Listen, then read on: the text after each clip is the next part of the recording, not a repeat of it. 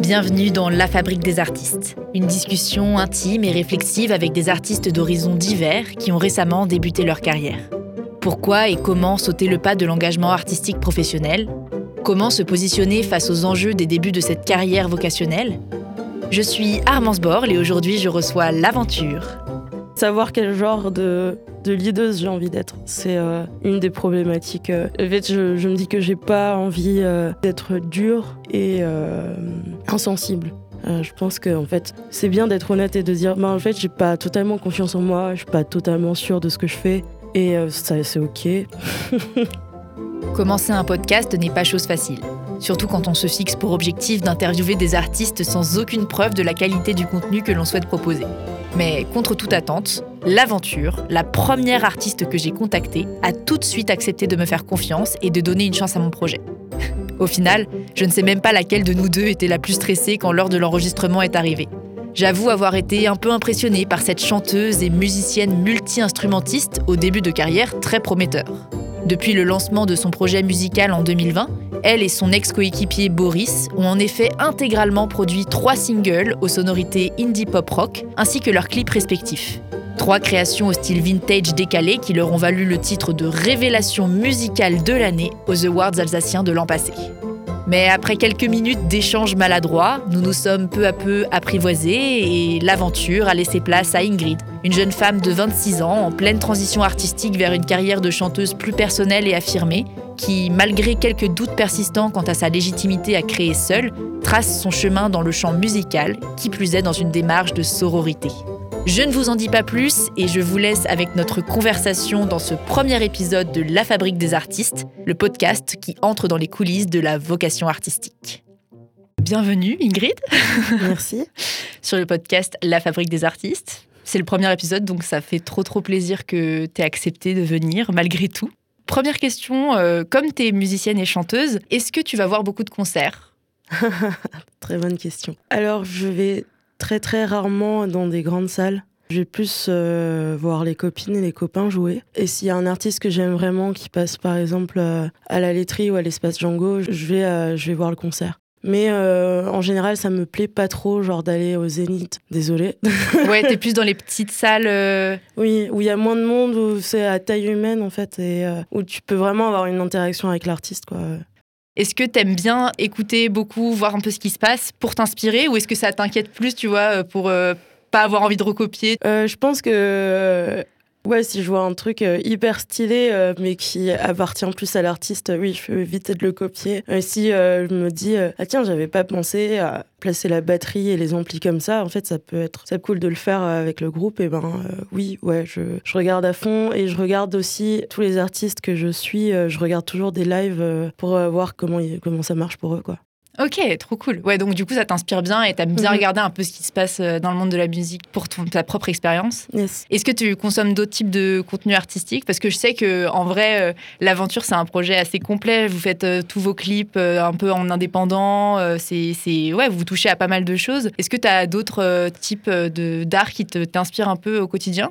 Les, les séries et les, les films, ça m'inspire beaucoup. Je regarde beaucoup de clips et aussi, euh, en ce moment, j'essaie de, de m'essayer au graphisme. Donc, euh, je regarde un peu euh, ce qui se fait. Après, j'ai pas de nom, en vrai. T'as un style de série et de film particulier que t'aimes bien ou tu regardes pas mal de, de genres différents? Oui, après, j'aime devant les séries, c'est vraiment genre, c'est mon temps de pause, donc j'aime bien me relaxer. Et puis, pas regarder un truc qui me prend trop la tête. Ouais. Récemment, j'ai regardé Russian Dolls. Et puis, c'est une meuf qui, en gros, elle arrête pas de mourir. elle se réveille au même endroit. Ok. C'est assez intéressant. Et puis, euh, il y a de très beaux personnages. Voilà. Et d'ailleurs, je t'ai pas demandé, en musique, euh, c'est quoi un peu tes, tes inspi Alors, euh, Prince, beaucoup. Ouais. Steve Lacey, Nilufer Yanya, qui est une artiste anglaise qui fait un mélange un peu de, de rock pop indé. elle a une vibe un peu chill, sans prise de tête, qui est, est stylée. Ouais. Que tu as aussi un petit peu. Bah d'ailleurs, bah on va rester sur la musique puisque c'est un peu ton art de prédilection. Yes. Est-ce que tu pourrais me parler du premier souvenir que tu aurais euh, associé à la musique? Ou alors si c'est pas le premier souvenir, en tout cas un souvenir marquant qui a potentiellement joué euh, sur euh, bah, ton attrait pour la Mhm. musique quoi? Euh, je pense que euh, c'est la première fois que je suis allée voir un concert de mon frère. Je sais plus euh, où c'était, mais je me souviens de mon frère qui chantait et ça, ça m'a vraiment impressionné. Et du coup, euh, c'est quelqu'un de calme dans la vie. Et le voir sur scène euh, chanter du hard rock et euh, Ça devait être incroyable. Ouais, complètement transpiré, euh, secouer sa tête. C'était une autre personne, quoi. Et je me suis dit, ah, mais en fait, peut-être que c'est cool d'aller sur scène et d'être, de, de devenir la personne qu'on a envie d'être dans la vraie vie. Voilà. Ouais, c'est trop cool. Ou alors même un personnage incarner Mhm. un autre personnage euh, Ouais. qui est un peu différent de ce qu'on est Ouais. capable d'être au quotidien. C'est ça. Et c'était euh, c'était à quel âge ça, tu penses, à peu près? Euh, je devais avoir euh, 11-12 ans, je pense. Ah ouais, ok, d'accord. Ouais, c'est pas si tôt que ça en fi- au final. Du coup, finalement, c'est tes frères un petit peu qui t'ont initié euh, à la musique, tu penses? Carrément. Bah, sinon, mes parents n'en font pas. Et euh, ouais, il n'y a pas de musicienne ou de musicien dans la famille à part eux qui ont commencé euh, un peu, euh, un peu sorti de nulle part. Je sais même pas comment ils ont commencé en fait. Je pense que mon frère a pris une guitare et, et voulait impressionner les filles au lycée. Donc, tu as regardé ton frère euh, jouer Mhm. vers 11-12 ans, et c'est à peu près à ce moment-là aussi que tu as commencé, ou ça a mis un peu de temps à venir? J'ai commencé la guitare. On m'a donné une guitare.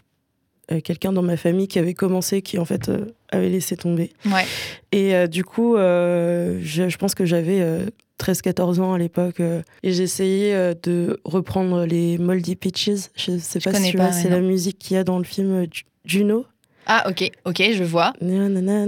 Ouais, ok, ça marche. je vois très bien. Donc, tu as commencé ouais, en essayant de reprendre un peu, donc c'était vraiment en autodidacte. Ouais. Ok. Et, euh, et du coup, tu es resté en autodidacte jusqu'à ce que tu entres au conservatoire un peu plus tard. Ouais, euh, exact. Et euh, tu penses que. Est-ce que ça a joué le fait que tu apprennes un peu par toi-même, genre sur ta vision de la musique, sur ton rapport à la musique? Tu penses que ça aurait été un peu différent si tu avais suivi des cours, été un peu plus encadré? Je pense que ça a beaucoup joué sur ma voix. Souvent, on va, on va me dire Ouais, t'as un don.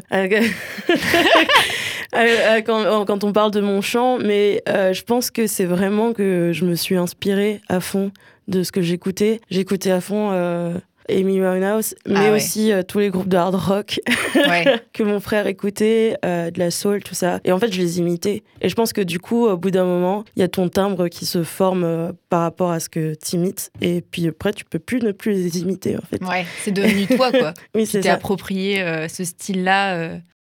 Le plaisir que tu trouves euh, du coup à, à jouer, à créer, à composer, etc. En tout cas, à reprendre euh, au moins des musiques au Mhm. départ, j'imagine. C'est venu progressivement ou c'est venu euh, assez facilement?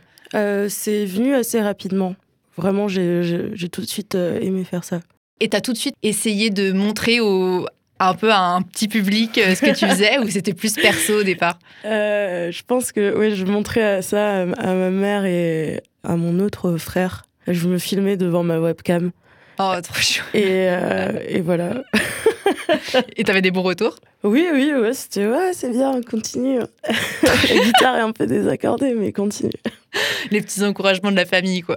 c'est ça. ok, trop cool. Il me semble que tu m'as expliqué que ça faisait 5 ans que tu t'avoues que tu veux vraiment te lancer dans la musique. Donc, si je calcule bien, t'as 26 ans, donc c'était vers 21 ans, Mhm. mon âge à peu près.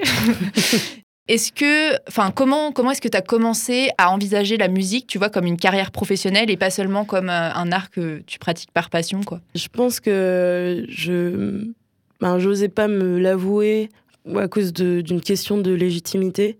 Mhm. Justement parce que euh, je, ben, je faisais de la musique avec des amis, mais à chaque fois, euh, ben, euh, c'est un peu le cliché euh, de la chanteuse un peu paumée euh, dans l'harmonie, tout ça, qui sait chanter mais qui comprend pas trop ce qui se passe autour. Et euh, ce qui était pas si vrai que ça en fait. Euh, mais je pense que j'avais du mal à assumer euh, que j'avais envie de faire ça parce que je me sentais pas légitime. Et je pense que le fait de rentrer au conservatoire, bah, je me suis dit, ah ok, en fait, c'est validé. Je pense que je suis pas trop nulle en fait. Et c'est là que je me suis dit, Ah, je fais des études là-dedans, autant essayer d'en faire quelque chose.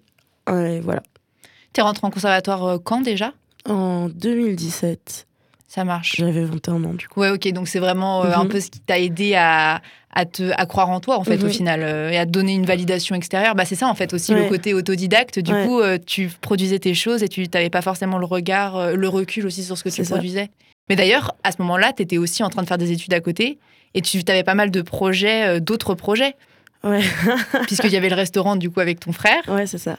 Du coup, c'est venu naturellement de- d'arrêter euh, ces études-là. euh, Bah, en fait, euh, j'ai, euh, j'étais en deuxième année de fac de langue et euh, on avait ouvert le restaurant. Et du coup, j'ai remarqué pendant l'été que c'était juste pas possible de continuer des études en troisième année à la fac et s'occuper d'un établissement. Ouais. Donc euh, je me suis dit bon ben je- non mais je fais une pause, je reprendrai plus tard parce que j'ai jamais fait. Et euh, du coup après euh, quand j'ai commencé le conservatoire, ben j'avais du mal euh, avec euh, avec le resto et ça et en plus parce que je, on pouvait pas se rémunérer par le resto, j'étais serveuse autre part. Donc ça faisait beaucoup. Et euh, en fait quand on a on a décidé d'arrêter le resto, je me suis dit ah mais en fait ben musique à fond du coup. voilà. Ouais, c'est ça. En fait, euh, ça a permis de faire une transition. Mhm. Tu faisais tes années d'études à la fac, tu as enchaîné sur le restaurant, Ouais. puis finalement, une fois que ça s'est arrêté, euh, ça a duré six mois à peu près, c'est Ouais, ça. C'était un peu le- la transition euh, vers la, la vie d'artiste, finalement. ça m'intéresse parce que tu me dis que tu te sentais pas forcément légitime, Mhm. tu avais besoin de la validation extérieure. Et donc, ton, tes frères, ils sont pas forcément. Ils ont fait de la musique, mais ils sont pas lancés du coup dans une carrière musicale professionnelle. D'ailleurs, dans ta famille, c'était pas forcément hyper présent euh, euh, la musique. Tu as été vraiment soutenu par ta famille au moment de ce choix euh, de carrière? C'est euh, plus, euh, ben, enfin, ils me disent plus, ouais, tu fais ce que tu veux, mais tant que ça te plaît, ben, c'est cool. Et je pense que, enfin, mes frères, eux, avaient d'autres sortes de pressions. Je pense que mon frère vraiment- euh, s'est vraiment mis euh, la tête dans le travail euh, au ministère qui fait maintenant, euh, genre, quand il s'est mis la pression, ben, de le fait d'avoir une famille, de devoir subvenir aux besoins de sa famille, etc. Donc il y avait ces pressions-là, plus que celles de, de mes parents, en fait. D'accord. Qui, mais oui, en grandissant, c'était beaucoup bon. Bah, faut faire des études, faut faire des études, faut faire des études. Et euh, ben, ouais, moi, on m'a un peu laissé tranquille. J'en ai fait, mais euh, vu que j'étais au conservatoire, c'était un peu euh, le, le truc un peu prestigieux. Hmm. Alors que c'est pas forcément euh, ça euh, de l'intérieur quand tu Ouais. vis le truc.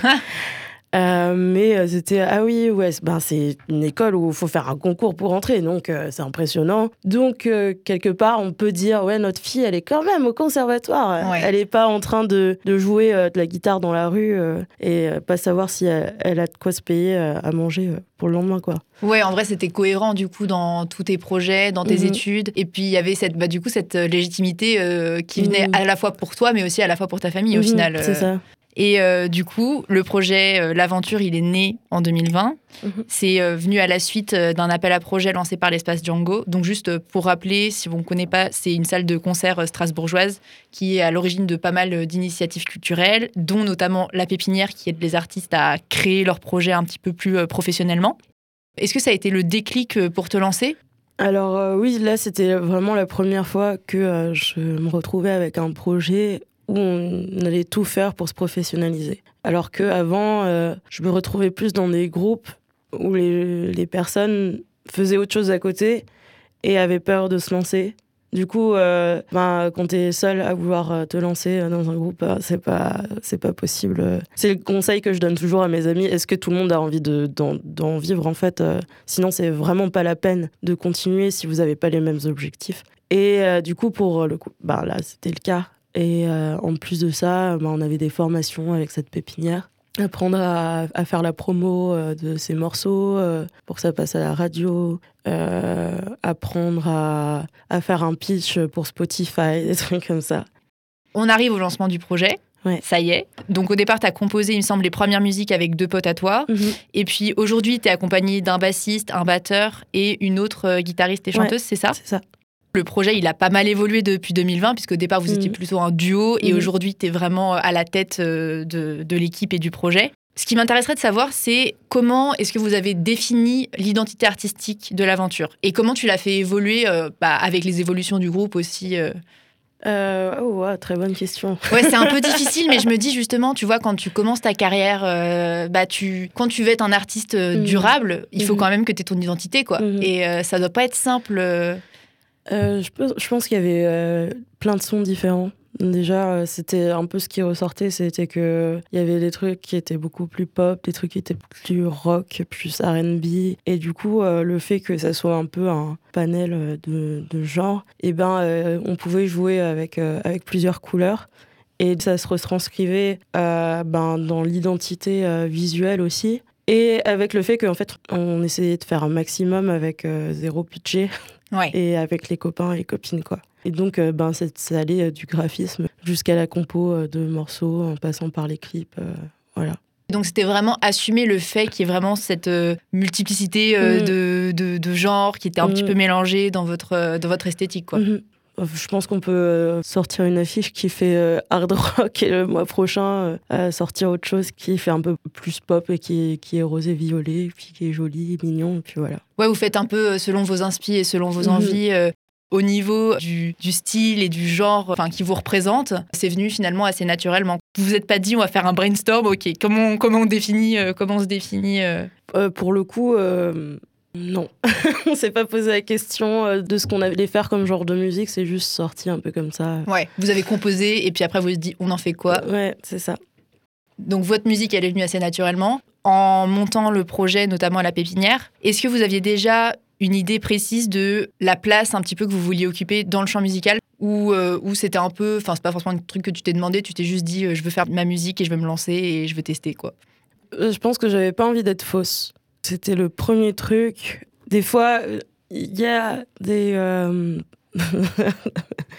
sans, enfin c'est l'impression que, que, j'ai, c'est que justement ce côté un peu fait maison et euh, sans budget, eh ben, il peut être faux des fois. Et il y a des artistes qui vont utiliser ça comme une esthétique, euh, si euh, en soi, enfin, des fois c'est bien fait, des fois c'est pas très bien fait. et en fait, je trouve que c'est bizarre de faire des trucs un peu crades alors que, alors que t'as un, un label qui te paye le studio derrière et de vraiment chercher le, le crade pour que ça soit crade et que ça fasse genre t'as pas de thunes. Ouais. Mais euh, déjà, je pense que c'était le premier truc, euh, c'était euh, de rester authentique. c'est un peu bizarre de dire ça. Et ouais, grosso modo, c'était ça. Après, je, je me disais pas, j'ai envie de faire un truc spécial qui sort du commun. Je pense que j'avais envie de faire un truc qui me ressemblait. C'était le plus important. Ouais. Voilà. Du coup, là, si, jamais tu avais plus de moyens, tu vois, euh, quand tu vas euh, avancer dans ta carrière, mhm. tu penses que ça va évoluer avec ton esthétique euh? Alors, oui et, et non. Parce que il euh, y a certaines choses que j'aime bien euh, garder. Euh, genre, je me dis, ben, c'est bien, bien d'enregistrer une batterie parce que, enfin, ça dépend des morceaux en vrai. mais des fois, je me dis, ben, non, en fait, ces guitares que j'ai enregistrées à 3 h du mat dans ma chambre, j'ai envie de les garder et j'ai pas envie de les refaire dans un studio. ça aura pas le même son, pas le même grain. Mais pour l'instant, la question se pose pas trop parce que j'ai pas plus de budget qu'avant. Mais si j'en avais vraiment beaucoup, je pense que je m'achèterais une maison et puis j'aurais un studio dans ma cave. Euh, oui, je pense que en vrai, ça te nourrit aussi euh, ce côté euh, un peu cocooning finalement mhm. de, de, création. Grave. L'aventure, ça bien démarré puisque l'année dernière, le projet il a été nommé dans trois catégories des Hopple Awards. Donc ça, c'est la cérémonie, un peu, enfin le concours qui met un peu en lumière les artistes d'origine mhm. alsacienne. Et vous avez été élu révélation de l'année, c'est ça? Ouais, c'est ça. Et ça a tellement bien fonctionné que tu es parvenu à obtenir l'intermittence, ce qui est pas rien. et aujourd'hui, c'est ton projet quasiment à temps plein puisque tu donnes des cours de chant, c'est ça à côté, mhm. mais euh, c'est ce qui occupe la majeure partie de ton temps.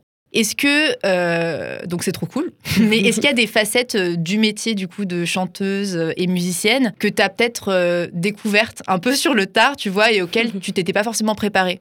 Je ne pensais pas que c'était compliqué à ce moment-là compliqué euh, dans le sens euh, il y a énormément énormément de choses à faire et euh, je pense qu'on passe moins de temps à faire de la musique que à gérer le projet et à, préparer tout ce qu'il faut préparer et beaucoup de temps à se mettre la pression ouais. mais oui, il faut faire plusieurs. au début, il faut faire plusieurs métiers parce que les gens vont pas le faire pour toi. Ça peut être le booking, comme ça peut être euh, ben, faire la promo euh, de tes euh, singles. Je me souviens, les deux premiers, j'avais envoyé presque 800 mails. et qui étaient personnalisés, quoi. Ouais. Et du coup, en fait, déjà, j'avais passé des semaines à préparer le, le répertoire, genre, ah, cette radio, je pense que ça pourrait bien le faire. Ok, je vais essayer de trouver le contact. Euh, ouais, cette personne, elle a l'air de passer des, des morceaux de ce genre-là, je vais écrire à cette personne. Coucou Romain, euh, du coup. euh, Ouais, ouais, ok. et, et voilà. Du coup, ça ressemble un peu à quoi tes journées? Enfin, J'imagine que ça dépend des périodes, mais si tu devais me parler un petit peu des, des différentes activités que tu es, obligé de, de faire en tant que bah, celle à la tête du projet. En ce moment, c'est un peu plus en mode ermitage, parce que il y a moins, il y a, il y a- un peu moins de dates, mais c'est euh, c'est voulu pour préparer et sortir quelque chose. Ouais. Et donc là, c'est un peu plus. euh, euh, je me dis, j'ai un programme déjà de choses artistiques à faire. C'est de tous les jours composer une, une prod. Mais ça peut être un truc de 16 mesures où il y a juste une batterie et une guitare et une ligne de voix. Mais je me, je me dis, euh, je fais ça tous les jours, comme ça je teste des trucs. J'écoute un morceau que j'analyse et souvent je fais ça avant de composer. Et je me dis, ah, je kiffe trop ce morceau, je vais essayer de capter les petits trucs qui font que le morceau est bien. Et puis euh, je continue à bosser sur des, sur des prods que j'ai déjà commencé. Je bosse le set live aussi. Et euh, grosso modo, au niveau artistique, c'est ça. Après, euh, je vois ce qui est en cours, ce qui doit se régler au niveau administratif. Donc, euh, ben, c'est répondre aux mails, euh, puis euh, aller à ce genre de rendez-vous. ouais, du type la radio, quoi, voilà.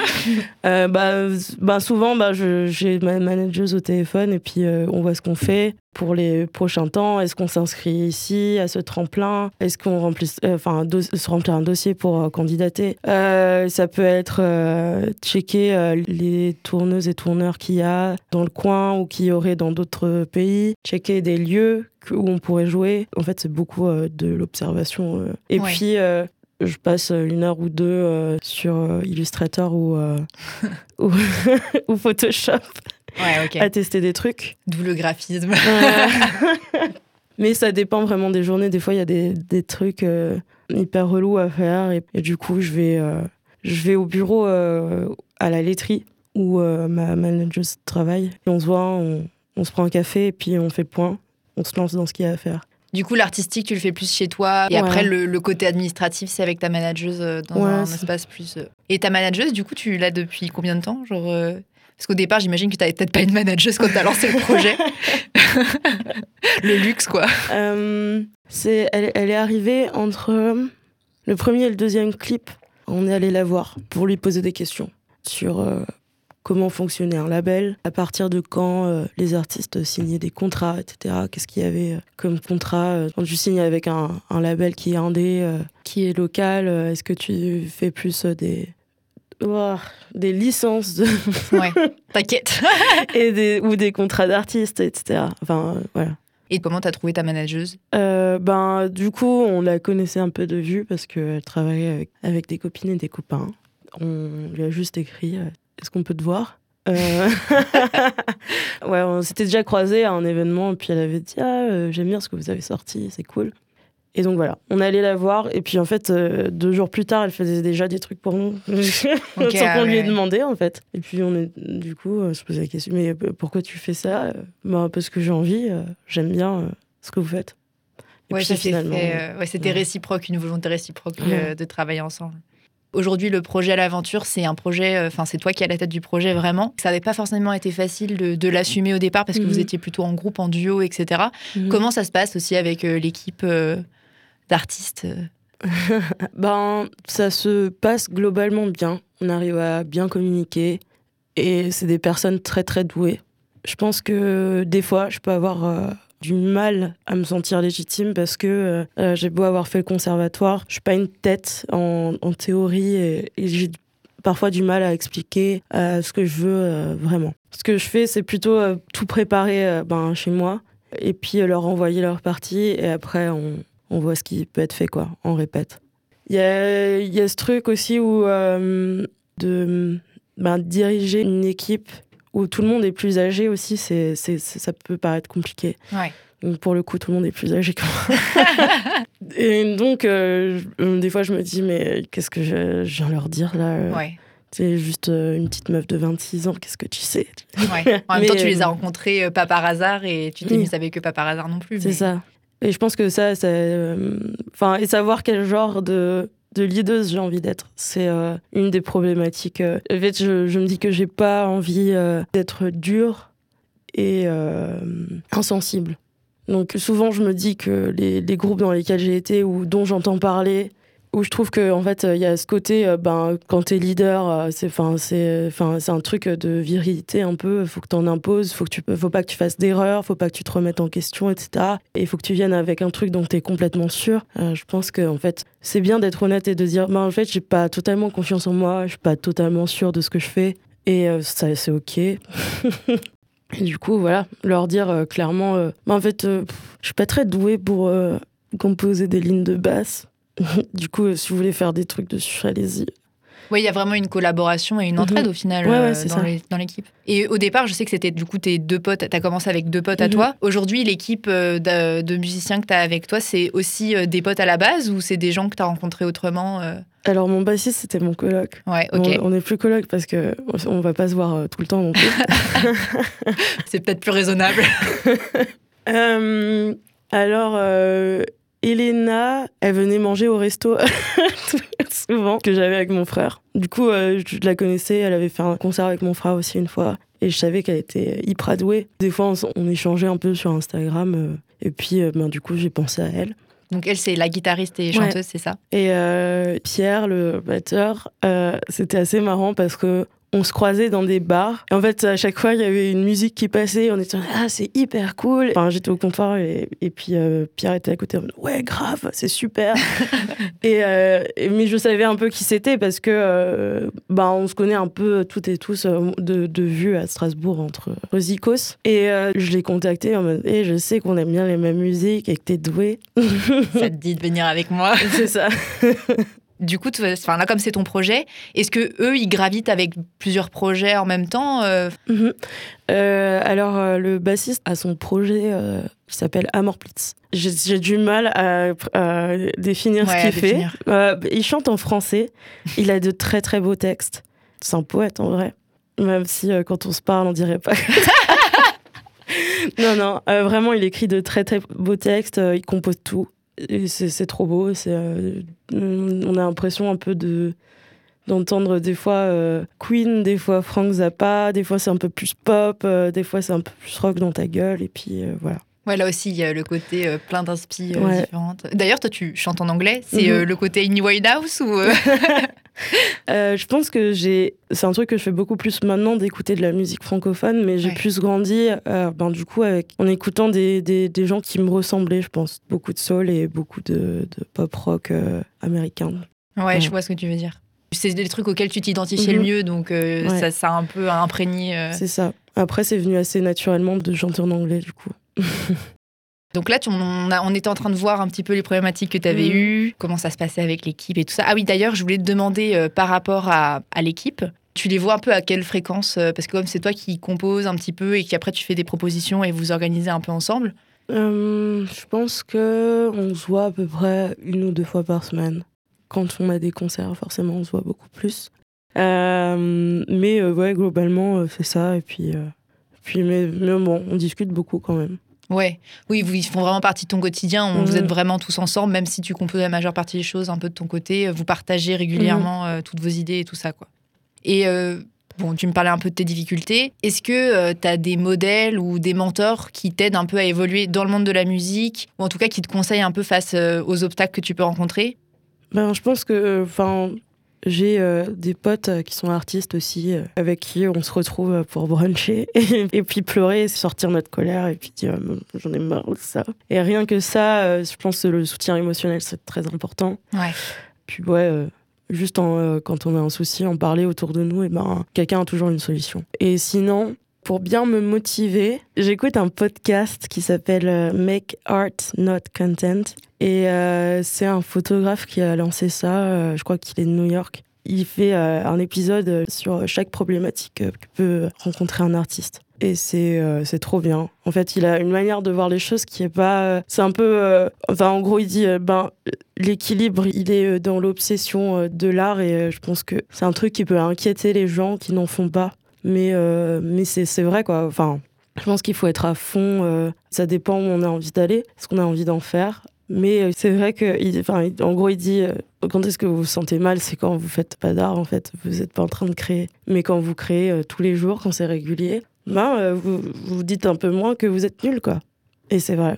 Et ce qui est intéressant, c'est aussi le côté un peu euh, régularité. Mhm. Finalement, il n'y a pas que le cliché de la vie d'artiste, euh, Mhm. vie de bohème, etc. Le fait d'avoir peut-être euh, une sorte de régularité dans ton Mhm. travail et de produire quelque chose, etc. Mais pour toi, quoi, pas forcément pour sortir quelque chose, ça te donne peut-être un peu une, une ligne de conduite ou je sais pas Ouais. comment. Je pense qu'on se donne le droit de faire des trucs nuls. Parce qu'on Ouais. se dit que de toute façon, on le fait tous les jours. Ouais. c'est pas grave, parce que demain, on le refait. Alors que quand on le fait une fois par semaine, bah, on se dit juste, euh, OK, là, je m'y mets, je vais me mettre 4 heures dessus, euh, il faut que ça soit parfait. Bien sûr que non, ça va pas être parfait, tu le fais pas tous les jours. Du coup, euh, comme tu crées un petit peu tous les jours, est-ce que tu as été confronté un peu à la page blanche ou est-ce que c'est un- une peur pour toi ou Ou pas? Page blanche, non, je pense que l'inspiration, elle vient euh, avec le lâcher prise et euh, juste avec l'absence de jugement de soi-même. C'est plus euh, commencer qui est compliqué pour moi. Je pense que l'une, en fait, des gros, la grosse problématique que j'ai, euh, c'est que j'ai, j'ai, on m'a diagnostiqué un trouble de l'attention. Donc la régularité, c'est vraiment pas mon truc à la base. Tu te mets beaucoup de. tu essaies de te recadrer Mhm. euh, au quotidien Mais je sais qu'en fait, je, que je fonctionne mieux dans, une- dans la structure. Ouais. Et que j'aime pas ça, que mon cerveau il trouve ça ennuyeux. Du coup, euh, j'essaie de commencer par ça, de faire ça avant de faire euh, autre chose pour garder une certaine régularité. Mais ouais, c'est- compliqué, mais, mais ça se fait. Tu me parlais beaucoup de tes problèmes de, donc de légitimité, Mm. tes questionnements autour de la légitimité, à te lancer d'abord dans la carrière de, de musicienne et de chanteuse. Maintenant, tu me dis toujours que tu as quelques euh, doutes aussi, Mm-hmm. euh, même avec ton équipe. Est-ce que aujourd'hui, tu te considères comme une artiste? Euh, oui, ouais. Je pense, euh, je pense vraiment. Je, je vais pas le dire. Ouais. Parce que ça, ça fait toujours un peu bizarre et ça fait un- toujours un peu grincer des dents euh, quand les- des gens le disent. en tant qu'artiste, euh, Ouais, non, ouais, enfin, ça voilà, fait très pompeux. c'est ça. Euh, mais euh, oui, je me dis que j'essaie euh, d'intégrer vraiment tout ce que je vis dans ce que je crée et que ben même si je regarde une série, et ben c'est pas anodin et je vais essayer de trouver une leçon de vie dedans euh, qui peut me servir euh, et voilà ou alors euh, ben je pense euh, faire de la méditation ou du yoga et ben j'en fais mais je me dis que c'est aussi pour euh, avoir un état d'esprit assez euh, calme pour pouvoir créer. Ouais. Et je me... enfin, c'est vraiment genre l'objectif. Tu te dis que tout peut nourrir. Enfin, le but c'est que tu sois dans un, ouais, dans un bien, bien dans ta peau et bien Mhm. dans ton, dans ton corps et dans ta tête pour pouvoir mettre toutes tes chances de ton côté pour créer. T'as un peu le syndrome de l'imposteur toujours. Oui, ouais, ouais. Honnêtement, oui. Il y a des moments, euh, ouais, je pense qu'il n'y a pas de vrai en- entre deux. enfin, soit je me dis non, non, ça va, c'est ok, euh, j'ai le, droit d'être ici, euh, j'ai ma place. Et euh, des fois, c'est. bah, je suis à ça d'aller vivre dans la montagne, quoi. Et, Reconversion totale, Ingrid. Avec ces quelques moutons. voilà, c'est ça.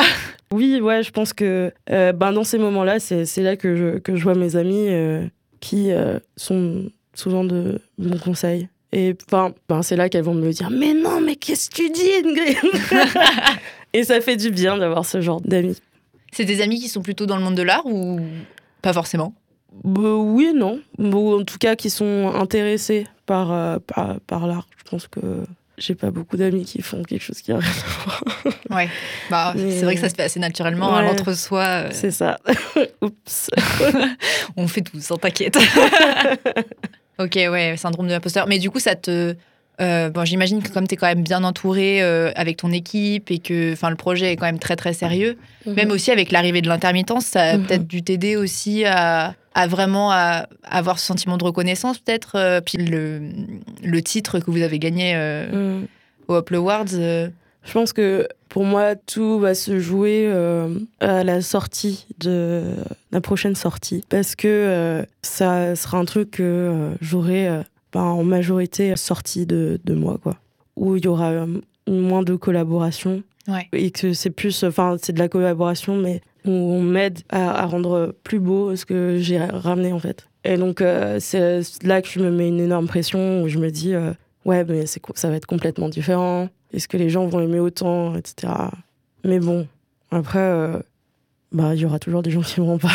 Oui, c'est ça en fait. Peut-être que le public va un peu évoluer aussi et Oui, c'est pas mal. Enfin, c'est cool aussi, Mhm. mais ok, ouais, c'est vrai, qu'il y a eu une grosse. euh, finalement, il y a eu un, sacré, un certain tournant euh, Mhm. dans le projet, l'aventure, et, Mhm. et là, c'est un peu peut-être plus intime, enfin plus. C'est un projet plus personnel, quoi. Oui, c'est ça. Donc euh, forcément, tu te dévoiles peut-être un peu plus finalement. Bah, je pense que enfin travailler dans un projet où on doit l'idée à plusieurs, ben, il y a cette question à chaque fois de est-ce que ça va plaire à l'autre, etc. Et Que j'ai beaucoup moins maintenant et je me dis bah en fait euh, les gars euh, euh, demain on filme ça, on fait ça et on, et on prend ces photos. euh, j'ai envie qu'on fasse des, des photos, on est on est dans des arbres et puis Ouais, tu leads, quoi. Enfin, oui, c'est ça. Et c'est, ben, c'était un, un peu compliqué au début, mais en fait, je me suis dit, ah, mais en fait, il y a tellement de liberté, du coup, c'est génial. Et j'ai énormément de gratitude euh, ben, pour les gens qui travaillent avec moi et qui me suivent, parce que euh, j'ai pas toujours des idées euh, qui, qui ne sont pas bizarres. Enfin, enfin voilà, Ouais, mais en même temps, euh, c'est dans la bizarrerie que parfois on trouve des pépites. hein. Euh, c'est ça. Bon, en vrai, dernière question un petit peu reliée encore à ces thématiques-là. Pour d'éventuels auditeurs qui hésiteraient à faire de leur passion un projet pro, Mhm. euh, est-ce que tu aurais un conseil que tu aurais aimé entendre peut-être avant de commencer ta carrière à donner? Ça serait la régularité. Et puis euh, faire de l'art, si on a envie vraiment d'en faire et d'en vivre, c'est euh, c'est faire plein de choses euh, qui sont pas de l'art. et faire ces choses-là jusqu'à ce que quelqu'un ait envie de les, de les faire avec toi. Quoi. C'est beau. ok, ok. Bah écoute, euh, maintenant qu'on a parlé de tout ton parcours et de euh, comment tu t'es un peu lancé là-dedans, Mhm. bah ça va être un peu le moment de parler de ton art à toi. comment tu décrirais l'aventure en cinq mots? Je limite euh, comme ça, ça met un petit challenge. Ah violet. Doux. Dur. Ok, ambivalent. Euh, scintillant. Amitié. Attends, violet, doux, dur, scintillant, amitié. Ça y est, t'as tes- ton quota de cinq mots.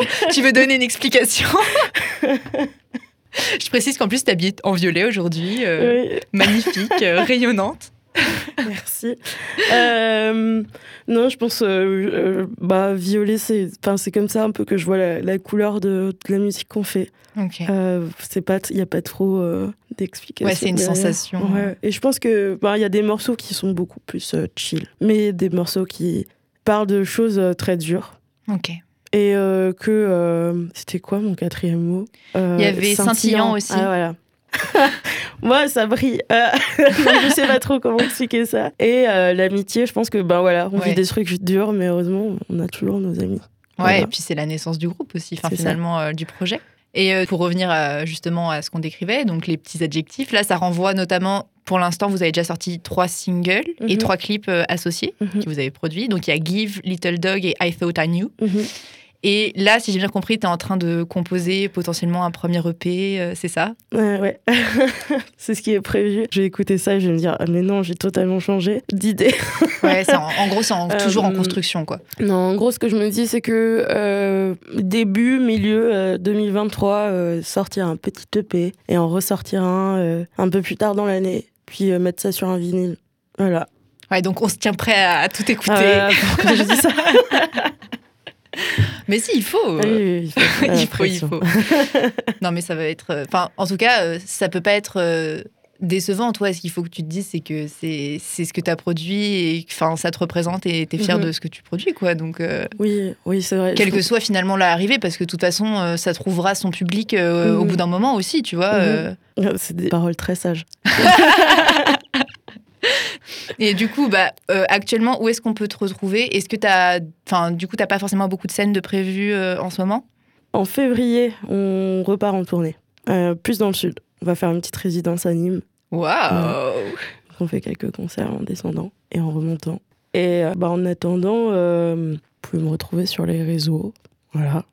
Je mettrai tout, de toute façon, mhm. dans la barre d'infos, associé au podcast. tout sera disponible. Mais il y a aussi, d'ailleurs, un autre projet qui est le collectif féministe dont Mhm. tu m'as parlé, Yes. qui, qui est donc incisif Ouais, c'est ça. euh, et qui soutient les femmes qui travaillent dans le monde de la musique. Est-ce que tu veux en Mhm. parler un tout petit peu euh, aussi de ça? Ouais, donc cette idée est venue euh, quand on parlait avec des amis. euh, Lou, un rappeur, Emma Melado, qui est chargée d'accompagnement à l'espace Django, et Malou França, avec qui on, on- on fait les clips de, de l'aventure, qui fait plein d'autres trucs à côté.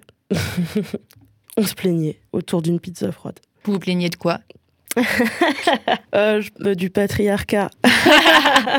Euh, et donc, euh, on disait, bah, c'est plus possible et tout. Et puis, en fait, à chaque fois qu'on a ce genre de conversation, ben, on ressort un peu ben, complètement Abattu. désespéré, abattu.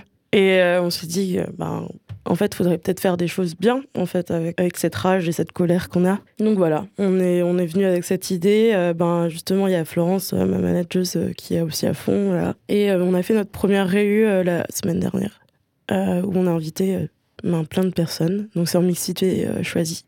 C'est pour les femmes, personnes trans et personnes non binaires. Là, on a juste posé quelques questions. mais c'est en mode anonyme, tu écris sur un petit papier la réponse et tu le mets dans une boîte. Donc on a une boîte remplie de plein de, de plaintes, je pense. Tu l'as pas encore regardé Ah, non, non, c'est du...